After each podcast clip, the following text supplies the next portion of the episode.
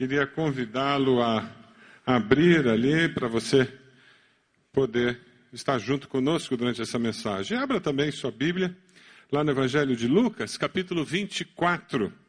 Durante 40 dias, Jesus ressurreto esteve no meio dos seus discípulos, esteve aqui na terra antes de ser de ascender aos céus. Nós estamos vivendo esse período pós-Páscoa. Após a Páscoa, durante 40 dias, Jesus apareceu para mais de 500 pessoas. Eu queria que você desse uma olhadinha num vídeo que conta um pouquinho dessa história.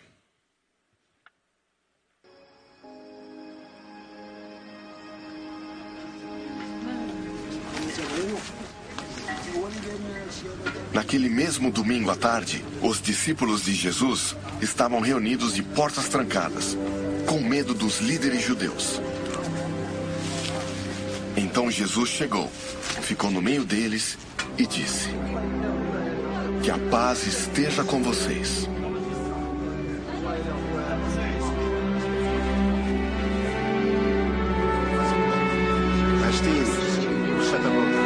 Em seguida, lhes mostrou as suas mãos e o seu lado. E eles ficaram muito alegres ao verem o Senhor. Então Jesus disse de novo: Que a paz esteja com vocês. Assim como o Pai me enviou, eu também envio vocês. Depois, soprou sobre eles e disse: Recebam o Espírito Santo. Se vocês perdoarem os pecados de alguém, esses pecados são perdoados. Mas se não perdoarem, eles não são perdoados. Acontece que Tomé, um dos discípulos, que era chamado de O Gêmeo, não estava com eles quando Jesus chegou. Então os outros discípulos disseram a Tomé: Nós vimos o Senhor. Ele respondeu: Se eu não vir o sinal dos pregos nas mãos dele e não tocar ali com o meu dedo, e também se não puser a minha mão no lado dele, não vou crer.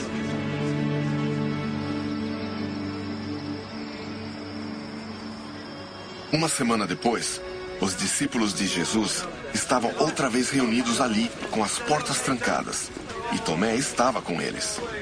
Jesus chegou, ficou no meio deles e disse: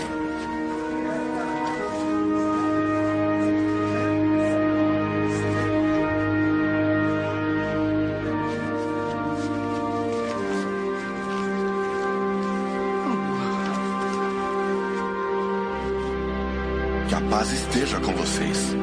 Seguida, disse a Tomé: Veja as minhas mãos e põe o seu dedo nelas. Estenda a mão e ponha no meu lado.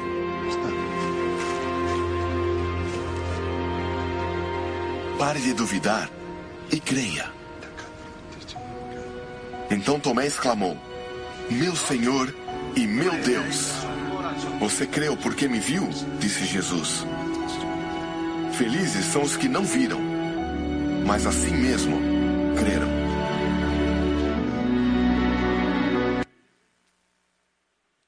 Felizes os que não viram e assim mesmo creram. Olhe para a pessoa do lado e diga: Você é um bem-aventurado. Você não viu e creu. Que coisa boa. Graças a Deus por isso. Abra sua Bíblia lá em Lucas, capítulo 24, a partir do versículo 13. Lucas 24, a partir do versículo 13. Nós vamos meditar hoje numa situação em que Jesus aparece a dois discípulos que estavam no caminho de Emaús. Alguns comentaristas chegam a dizer que esses dois discípulos não eram dois homens, mas eram um casal, porque estava retornando para sua casa. Mas é interessante nós pensarmos que o corpo de Jesus, que foi colocado ali no túmulo e que depois ressurge dos mortos, agora esse corpo glorificado começa a surgir e esse Cristo vivo começa a aparecer para um grupo de desesperançados, discípulos que não tinham mais o que fazer com a sua vida. É isso que acontece. Emaús, eles ficam num caminho para o oeste de Jerusalém. Aqueles dois discípulos caminhavam 10 quilômetros para chegar na sua casa. Só no Evangelho de Lucas que nós temos esse relato. Eles não eram um dos onze apóstolos. Mas eles faziam parte daquele grupo que estava seguindo Jesus mais de perto, que estava amedrontado, com medo de ser preso também, de sofrer as consequências de ter seguido aquele mestre. É interessante porque eles estavam no caminho para sua casa, mas com o coração sem esperança. É o que esse texto nos relata. Se você mantiver sua Bíblia aberta ou conectada, nós vamos retornar várias vezes a esse texto. O versículo 13 nos diz assim: Naquele mesmo dia, dois deles estavam indo para o povoado chamado Emaús, a 11 quilômetros de Jerusalém. No caminho conversavam a respeito de tudo o que havia acontecido. Eles estavam falando sobre todas as circunstâncias da vida. Uma das coisas boas que um pequeno grupo gera é essa possibilidade de nós sentarmos e conversarmos sobre o que nos acontece na vida. Nessa vida atribulada que nós vivemos, que nós corremos tanto e somos tentados a viver relacionamentos superficiais, a falarmos só sobre amenidades. O viver em grupo, o viver em pequeno grupo, nos leva a gerar intimidade, a conhecer as pessoas mais de perto e poder conversar com elas. Se tem mais uma coisa. Você sabe por que, que tem aquele tempo da palavra no seu pequeno grupo, na sua célula? Aquele tempo da palavra é um processo de treinamento da nossa língua e da nossa mente para nós conversarmos sobre coisas espirituais. Por causa do pecado que habita em nós, nós temos a tendência de falar de tudo menos das coisas espirituais. Falamos mal do governo, falamos mal da sogra, falamos mal da nora, falamos mal do genro, falamos mal do vizinho, reclamamos do colega de trabalho, não é assim. Mas falar das coisas espirituais, das bênçãos que nós recebemos de Deus, falar das certezas que nós encontramos em Deus, não é verdade que nós temos a tendência de não conversar sobre essas coisas? A palavra de Deus nos exorta que nós devemos conversar sobre nós com salmos e cânticos espirituais, assim deve ser o nosso relacionamento. Quando você na célula, você aprende a conversar, a ler um texto bíblico, a falar sobre as suas impressões, a expressar suas indagações, a ouvir o que o outro fala, você está sendo treinado a conversar sobre coisas espirituais. Aqueles dois estavam conversando. Entre tantas coisas que eles falavam, eles falavam sobre a angústia do coração deles, sobre a desesperança que havia tomado conta deles. Hebreus 10, 24 nos fala da importância de nós estarmos juntos, convivermos e desfrutarmos desse tipo de comunhão. Vamos ler juntos? E consideremos uns aos outros. Você incentiva o seu cônjuge ao amor e às boas obras? Você incentiva seus filhos ao amor e às boas obras? Você incentiva seus pais ao amor e às boas obras? Você incentiva aqueles que estão perto de você com as suas palavras, com a atitude do seu coração, para que eles amem e para que eles façam coisas boas? É isso que Deus deseja que o nosso conviver produza. E o texto continua, vamos lá, versículo 25: Não deixemos de reunir-nos como igreja. Mas procuremos encorajar-nos uns aos outros, ainda mais quando vocês veem que se aproxima o dia. Não é hoje em dia, por causa da internet e do culto transmitido pela internet, que as pessoas estão deixando de se reunir, não. Isso existe desde que existe gente. O egoísmo faz com que a gente viva assim, que a gente se isole, que a gente não queira ter relacionamentos mais profundos, porque as pessoas vão nos conhecer. Perigoso. As pessoas vão saber onde eu não sou tão bom. Que perigo. As pessoas vão perceber minhas inconsistências. Basta você conviver seis meses numa célula, você já sabe o atrasado, você já sabe o prolixo, você já sabe o que é brabo, você já sabe o que adia as decisões. Não é verdade?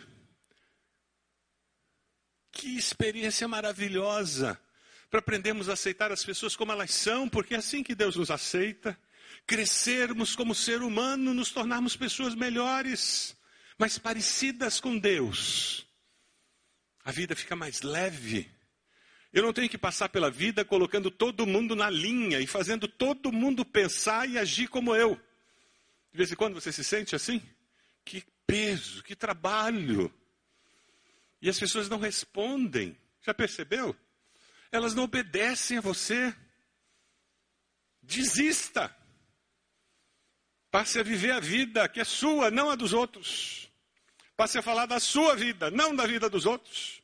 Gaste tempo com essa língua para louvar o Senhor, não para maldizer o Filho de Deus.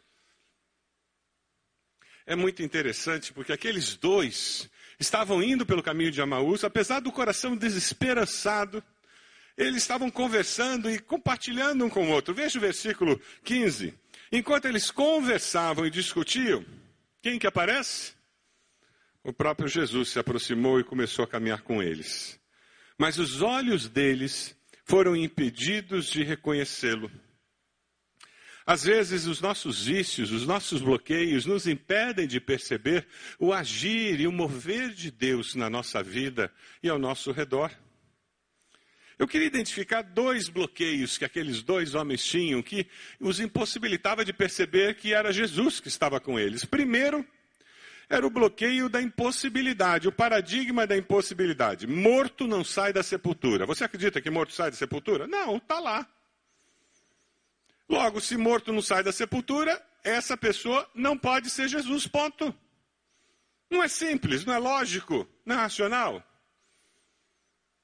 E muitas vezes nós criamos na nossa mente um Deus que não pode fazer as coisas porque ele não faz o impossível. Você tem câncer, câncer mata, câncer você tem que fazer uma opção de tratamento, vive um tempinho aí todo chumbado e depois morre. Tem cura não. E tem gente que acredita desse jeito. O paradigma da impossibilidade. Eu vivo uma vida construída numa caixinha de razões e eu não consigo romper essa caixa com o imponderável de Deus. Deus não entra na sua caixinha. Boa notícia para você, amém? Deus é maior do que a sua caixinha. Ele é maior do que a sua percepção da vida, o seu entendimento da vida, a sua capacidade de explicar a vida. Ele é infinitamente maior. Quando você está com a vida toda explicada, Deus olha para você, dá risada e deixa acontecer alguma coisa que tira você do centro. Aí ele diz: opa, vamos começar a conversar de novo? Porque senão você vai ficar iludido achando que você tem a sua vida sob controle. Não tem. Quem garante se vai viver amanhã ou não? Quem garante que seu casamento vai continuar dando certo? Quem garante que vai ter empregado amanhã? Nesse Brasil, então, isso é fácil. Ninguém.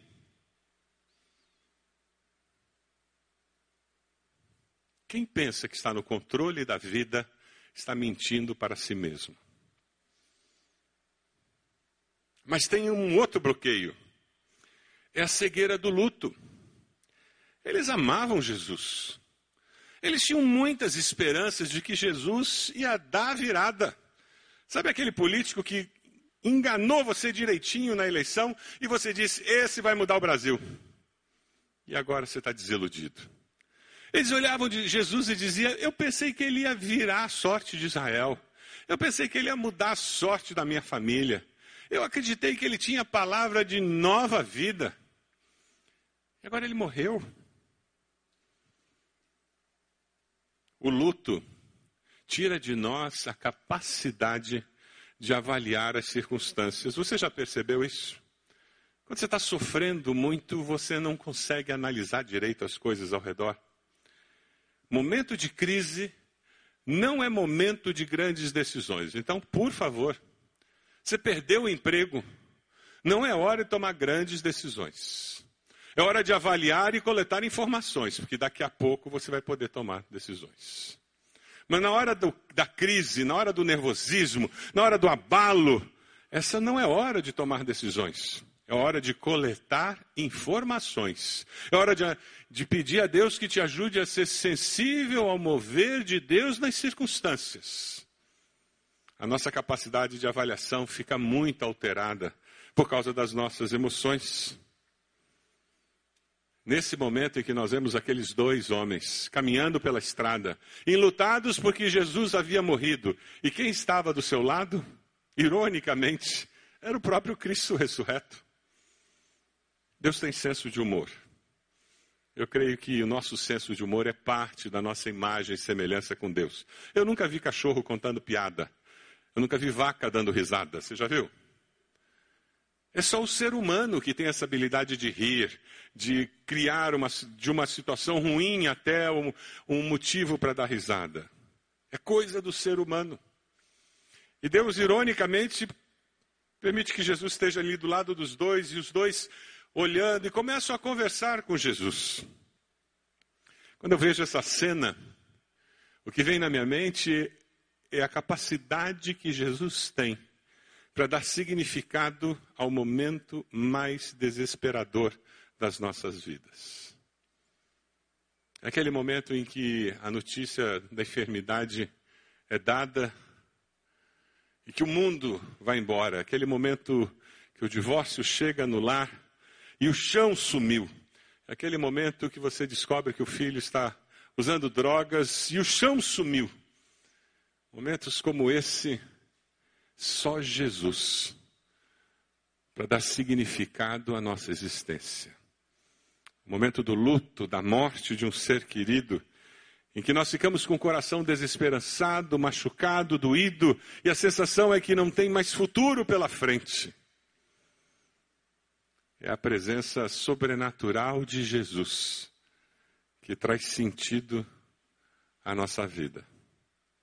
É interessante, veja o versículo 21 do texto.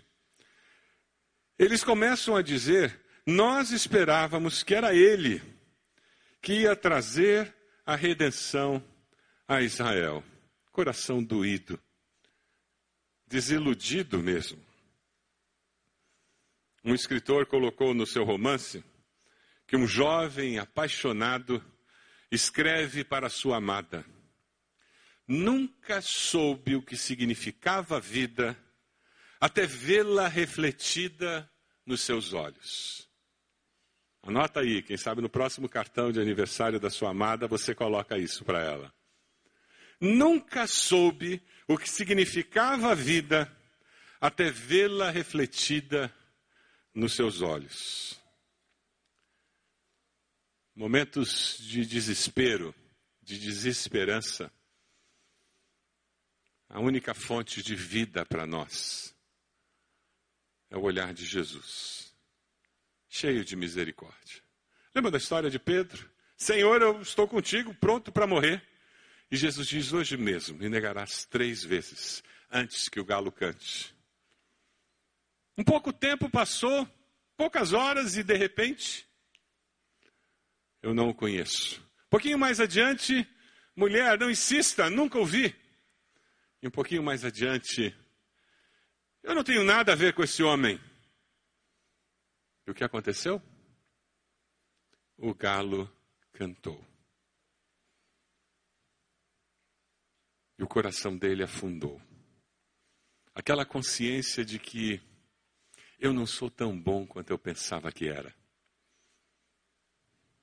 Aquele cair em si que produz arrependimento. E o texto bíblico é muito belo. Porque o texto bíblico relata que Pedro olha para Jesus e Jesus olha para Pedro ele encontrou esperança naquele olhar. Ele encontrou misericórdia, encontrou amor. Um coração arrependido que encontra o perdão.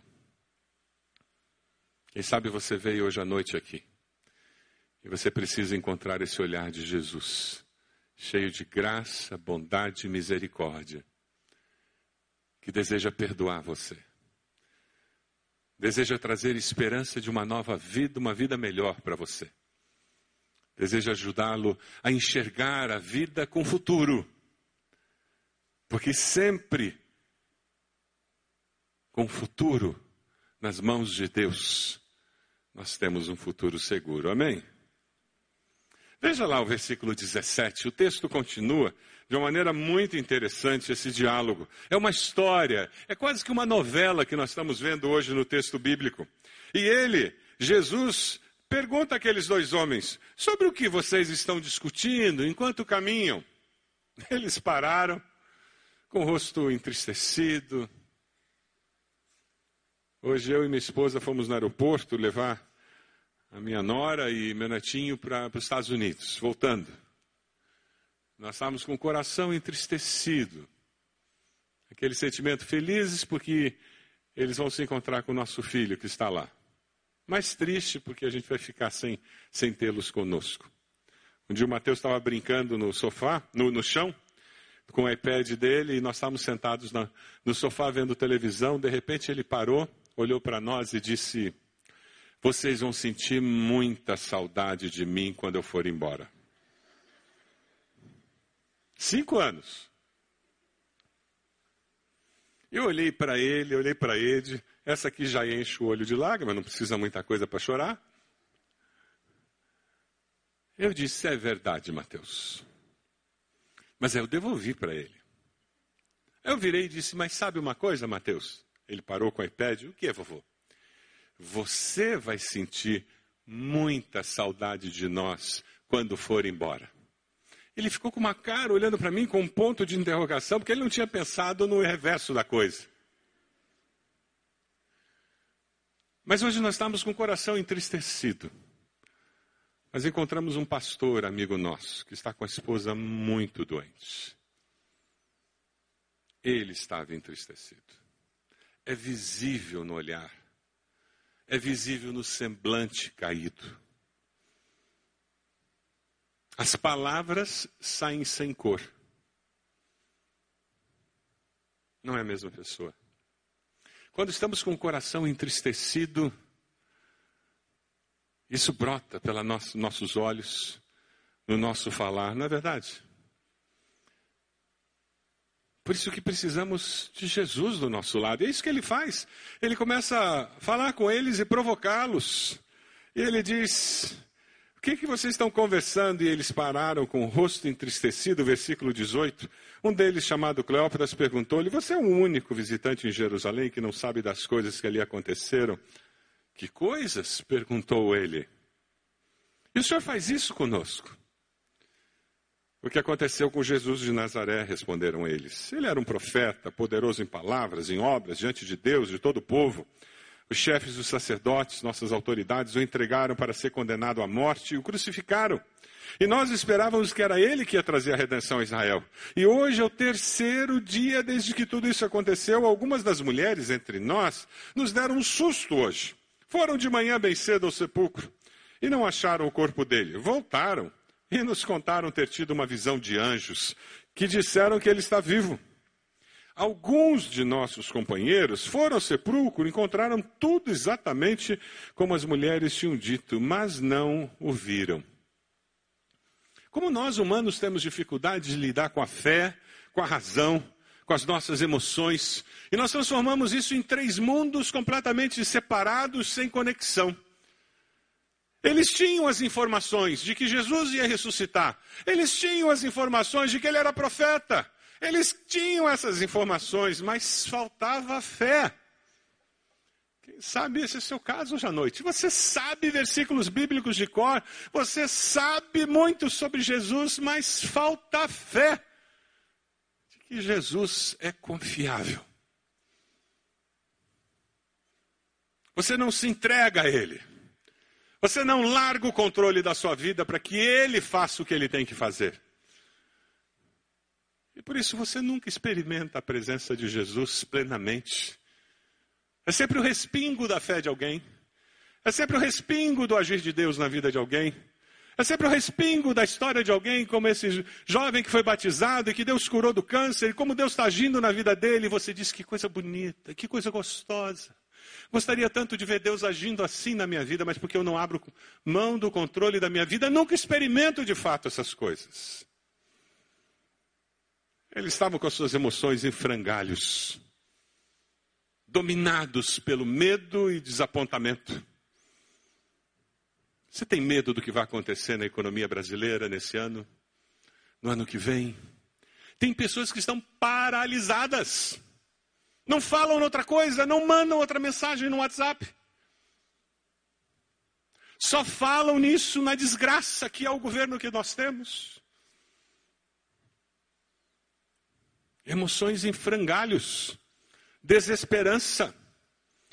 Algumas pessoas, por causa do medo, do desapontamento, perdem a capacidade de viver e não enxergam mais as coisas boas que estão acontecendo do seu lado. Porque só estão enxergando o que não é bom e que também acontece na sua vida. Mas tem uma outra coisa que é complicada para nós É quando a nossa razão é impactada. E para alguns de nós isso é mais complicado ainda. Essa é uma área em que eu sofri muito ao longo da vida cristã e de vez em quando ainda sofro. Meu treinamento profissional básico foi de engenharia, 2 mais 2 é 4. E quando eu vejo, eu caio nesse trilho.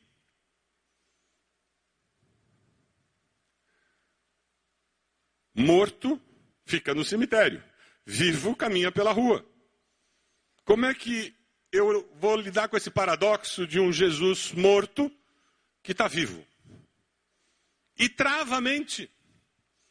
Tem pessoas que, quando os fatos da vida não são racionalmente explicáveis, eles travam, perdem a capacidade de agir. Eu tenho boas notícias para você. A vida é paradoxal e inexplicável. Escutam um amém para isso? Vocês já descobriram isso? Ai, dá um descanso na gente quando a gente resolve aceitar esse fato, né? Aí a gente para de querer explicar cada detalhe da vida da gente. Quem tem filho adulto, então fica mais fácil entender que a vida é inexplicável. Porque o que eles decidem, a gente não consegue explicar do jeito deles. Porque eles têm outra mente. Eles são de outra geração.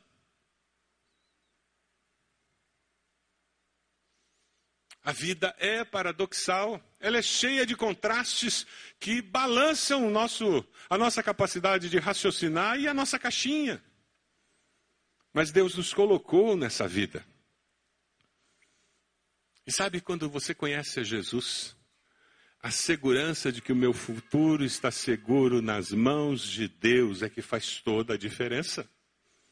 Eu sei em quem tenho crido, estou seguro que Ele é poderoso para quê? Para guardar o meu tesouro até quando? Até o dia final. É por isso que eu vivo e eu durmo. É por isso que eu vivo e não me desespero. É por isso que eu vivo sem ter todas as respostas e não fico angustiado. Porque eu sei quem tem todas as respostas, eu sei quem tem meu futuro nas suas mãos. Amém? É com essa segurança que nós caminhamos. Aqueles dois não estavam vivendo com essa segurança. Veja o versículo 25. Jesus, depois que ouve tudo o que eles falaram, ele diz: Como vocês custam a entender como demoram a crer em tudo que os profetas falaram. Não devia o Cristo sofrer essas coisas para entrar na sua glória? E começando por Moisés e todos os profetas, explicou-lhes o que constava a respeito dele em todas as Escrituras. Pena que não tinha ministério de comunicação, pastor Renato ainda não estava no ministério naquela época. Senão a gente ia ter um DVD desse sermão de Jesus. Já imaginou que sermão? Você consegue imaginar um sermão vindo de Moisés, né? passando pelos profetas, ele explicando as profecias sobre a vida dele, como elas se cumpriram na rotina diária da vida dele? Que coisa mais linda! Os dois ficam em silêncio, enquanto o desconhecido, quer dizer, um conhecido não reconhecido, conta toda a história da salvação. Jesus não é um acidente histórico. Do Gênesis, lá da serpente, ao Apocalipse, em que eu estou à porta e bato, nós encontramos a presença de Jesus através de todas as Escrituras. Ele faz parte do plano de Deus para que você e eu sejamos salvos, tenhamos certeza da vida eterna, possamos viver aqui com esperança de que Deus é por nós. Mas o versículo 25 nos alerta para uma realidade. Como vocês custam a entender. Como você, Paulo, custa entender. Como você, Maria, custa entender.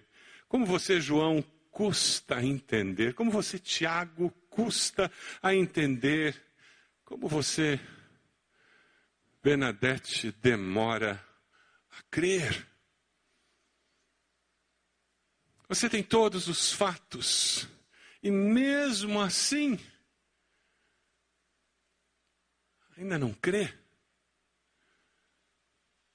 O desafio que você tem hoje é dar um passo de fé crendo, dizendo: Deus, mesmo sem ter todas as respostas, e eu não preciso tê-las, porque eu sei que o Senhor as tem. mesmo sem compreender todas as coisas. Eu não preciso compreender tudo, eu abro mão disso, porque eu sei que o Senhor compreende. Eu quero colocar a minha esperança, o meu futuro nas Suas mãos e viver o hoje com essa segurança de que o Senhor está do meu lado. O texto bíblico, ali no versículo 28 em diante, ele nos fala de algo muito lindo. Eu imagino que você já deve ter tido essa experiência que eles tiveram. Veja lá no 28. Ao se aproximarem do povoado para o qual estavam indo, Jesus fez com que, como quem ia mais adiante, eles insistiam muito com ele: Fique conosco, pois a noite já vem, o dia já está quase findando. Então ele entrou para ficar com eles. E quando estava à mesa com eles, tomou o pão, deu graças, partiu e o deu a eles. Então os olhos deles foram abertos e o reconheceram. E ele desapareceu da vista deles. Perguntaram-se um ao outro: não estava queimando o nosso coração enquanto ele nos falava no caminho e nos expunha as Escrituras?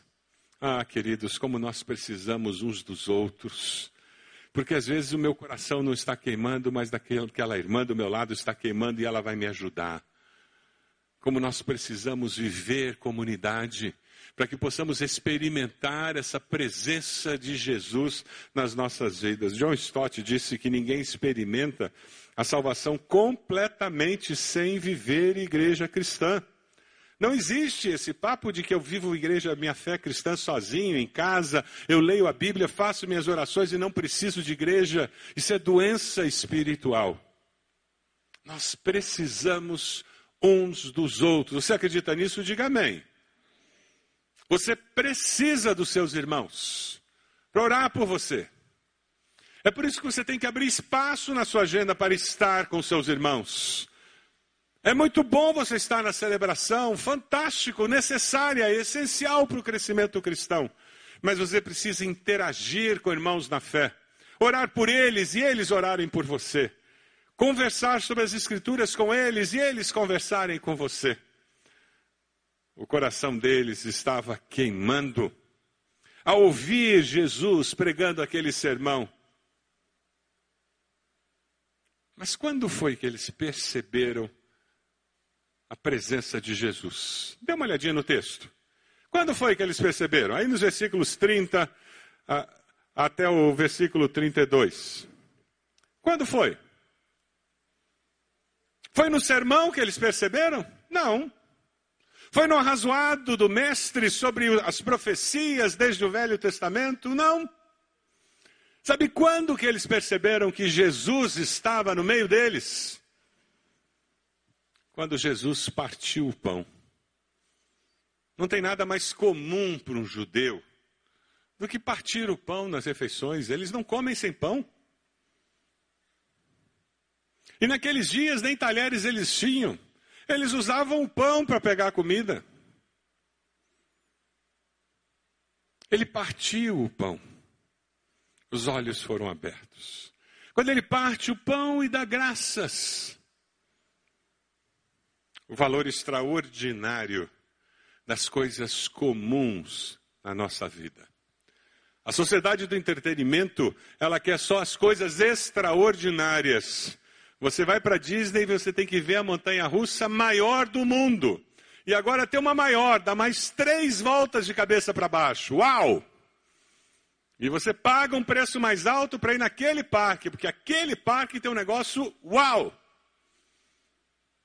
E a sociedade do entretenimento não valoriza o comum, o todo dia. O chegar em casa e dar aquele beijo comum na esposa.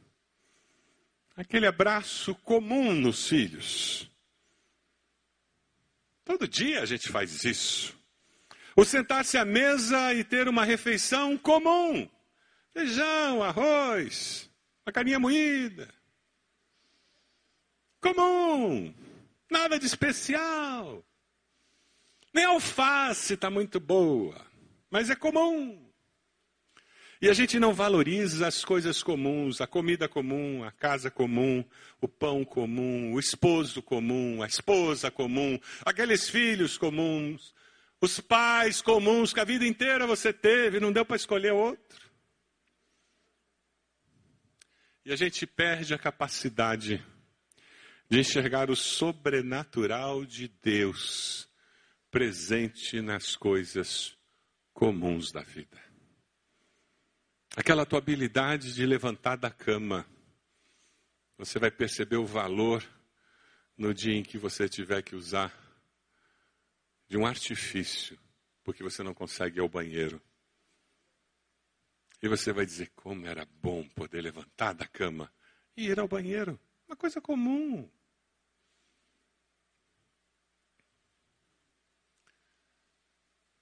Na volta do cemitério, quando você chegar em casa, você sentirá falta do ser amado que faleceu nas coisas comuns.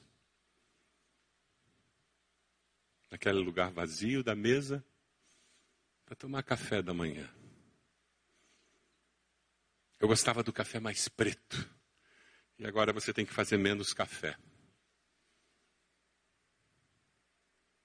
A torrada era mais queimada. Agora não precisa ajustar a torradeira porque só tenho eu. Coisa comum. Valorize o comum da sua vida. Agradeça a Deus pelas coisas simples, como conseguir ligar um carro, ter um carro. Ligar um carro e você ter habilidade para dirigir um carro. Que para nós é uma coisa tão comum. E às vezes a gente liga o carro reclamando que não deu para comprar um novo, né? Esse carro velho, porcaria. O coração deles queimava e eles não conseguiam identificar. Seu coração está queimando com o mover de Deus, com a palavra de Deus para sua vida, com desafios de Deus para você. Por favor, veja Deus agindo e respondendo você nas coisas comuns da vida. Não espere um anjo descer do céu. Enxergue Deus na vida cotidiana que Ele está dando a você. Uma coisa linda daqueles dois é que no momento em que eles perceberam quem estava com eles, quem havia caminhado com eles até em casa, quem partira o pão, quem dera graças, na hora que eles perceberam, veja o versículo 33, levantaram-se e voltaram imediatamente para Jerusalém. Ali encontraram os onze e os que estavam com eles reunidos, que diziam: É verdade, o Senhor ressuscitou e apareceu a Simão. Então os dois contaram o que tinha acontecido no caminho, como Jesus fora reconhecido por eles quando partia o pão. Enquanto falavam sobre isso, adivinha o que aconteceu? O próprio Jesus apresentou-se entre eles e lhes disse: Paz seja com vocês. O Senhor se manifesta, o Senhor os assusta com a sua presença. No versículo 37, eles ficaram assustados e com medo, pensando que estavam vendo um espírito. E ele lhes disse: Por que vocês estão perturbados e por que se levantam dúvidas no coração de vocês? Vejam minhas mãos, meus pés, sou eu mesmo. Toquem-me e vejam. O espírito não tem carne nem ossos, como vocês estão vendo que eu tenho. Tendo dito isso, mostrou-lhes as mãos e os pés. Bem-aventurado quem não viu e creu. Você pode fechar seus olhos? Deus é o Deus da esperança. Quem sabe você chegou hoje aqui sem esperança. A palavra do Senhor para você hoje é: tenha esperança. Creia. Eu sou maior do que seus problemas e dificuldades. Eu sou maior do que os problemas que o Brasil enfrenta. Eu sou maior do que qualquer situação lá na sua empresa. Eu sou maior do que qualquer situação que você enfrente nos seus relacionamentos na faculdade, no trabalho, na sua família, porque eu sou Deus. Deus é o Deus da esperança. Mas para poder vê-lo, você precisa confessá-lo como Senhor e Salvador. Quem sabe você veio hoje à noite, Deus está dizendo para você: você precisa entregar sua vida a mim e confiar integralmente em mim. Eu queria desafiar você a fazer uma oração muito simples, em que você diz para Deus dessa decisão: diga, Senhor meu Deus, eu reconheço que sou pecador. Diga para Ele: eu te peço perdão pelos meus pecados. E eu quero nesse momento assumir um compromisso com o Senhor, de confiar sempre no Senhor e entregar minha vida e o meu futuro para o Senhor. Eu confesso Jesus como meu Senhor e Salvador. Você fez essa oração? Onde você está? Levante a tua mão dizendo, pastor, eu fiz essa oração. Eu quero esse Jesus na minha vida, eu quero ter essa esperança. Levante sua mão. Onde você está? Eu quero orar por você. Onde você está?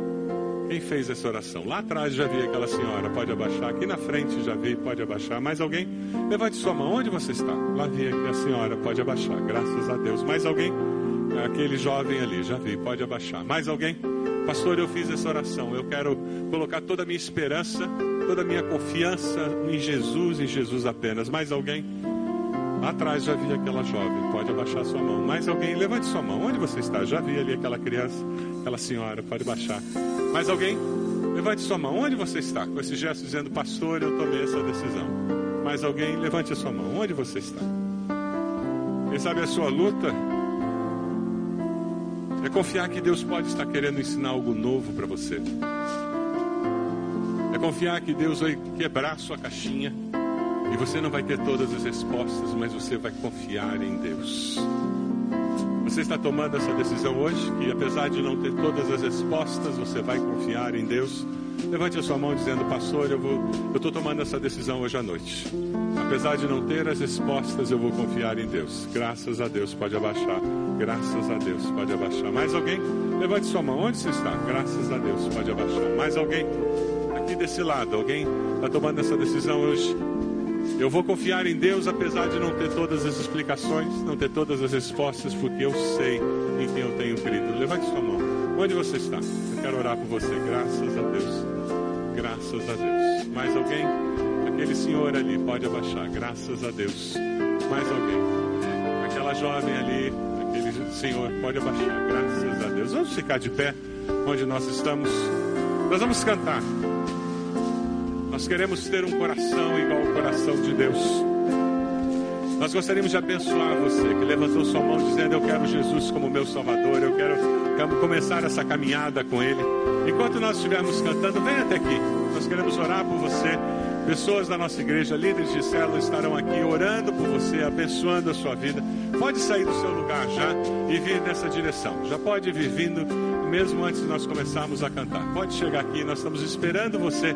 Manifeste essa decisão do seu coração. Quem sabe você está dizendo, eu vou confiar. A partir de hoje eu estou assumindo esse compromisso de confiar. Que bom, graças a Deus. Pode vir. Eu vou assumir esse compromisso de confiar em Deus. Eu vou colocar essa situação nas mãos de Deus na minha vida e eu vou confiar que o impossível de Deus vai acontecer e que não vai ser explicado por mim. Pode vir aqui, nós vamos orar por vocês. Líderes de célula, podem chegar aqui. Eles vão estar orando por você, ministrando ao seu coração. Vamos começar a cantar. Enquanto nós cantamos, chega aqui. olhar, Senhor, pra dentro de mim. Líderes de célula, por favor, nos ajudem abençoando essas pessoas que estão aqui. Temos várias senhoras, moças, casais. Por favor, venham até aqui. Mas um desejo eu tenho de ser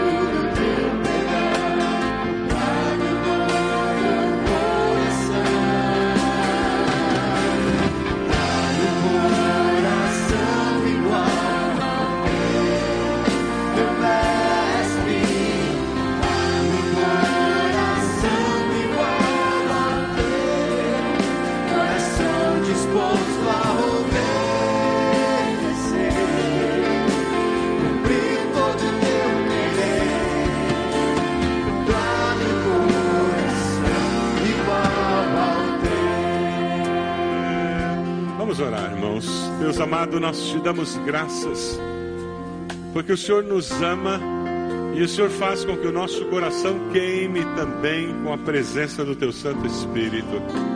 Nós queremos ser sensíveis, ó Deus, à Tua voz. Queremos ouvir a voz do Senhor trazendo esperança aos nossos corações, nos guiando em toda a verdade, nos ajudando a olhar para o Autor e Consumador da nossa fé apenas. E com isso confiar que o nosso futuro está seguro nas tuas mãos. Ó Deus, nós oramos por esses irmãos e irmãs que estão aqui à frente. O Senhor conhece a decisão de cada um deles. O Senhor conhece o desejo do coração de cada um deles. Nós clamamos em nome de Jesus. Que o Senhor esteja confirmando a decisão que eles tomaram. Aqueles Deus que estão dizendo: Eu abro mão do controle da minha vida e confio no Senhor. Eu quero que a minha esperança esteja colocada no Senhor e no Senhor apenas. Ó oh Deus, responde a essa oração. Dê a eles a alegria de ver a manifestação sobrenatural do Senhor na sua história de vida. Oramos por aqueles que disseram: Eu quero Jesus como meu Senhor e Salvador pessoal. Abençoa-os, ó Pai. Toma-os em tuas mãos, nós te pedimos. Confirma, Senhor, essa decisão. Que nós, como irmãos em Cristo, como família do Senhor, possamos abraçá-los e caminhar com eles nessa caminhada cristã, servindo ao Senhor e sendo discípulos do Senhor. Abençoa-os, ó Pai. Nós te pedimos isso, no nome precioso de Jesus. Amém, Senhor. Amém.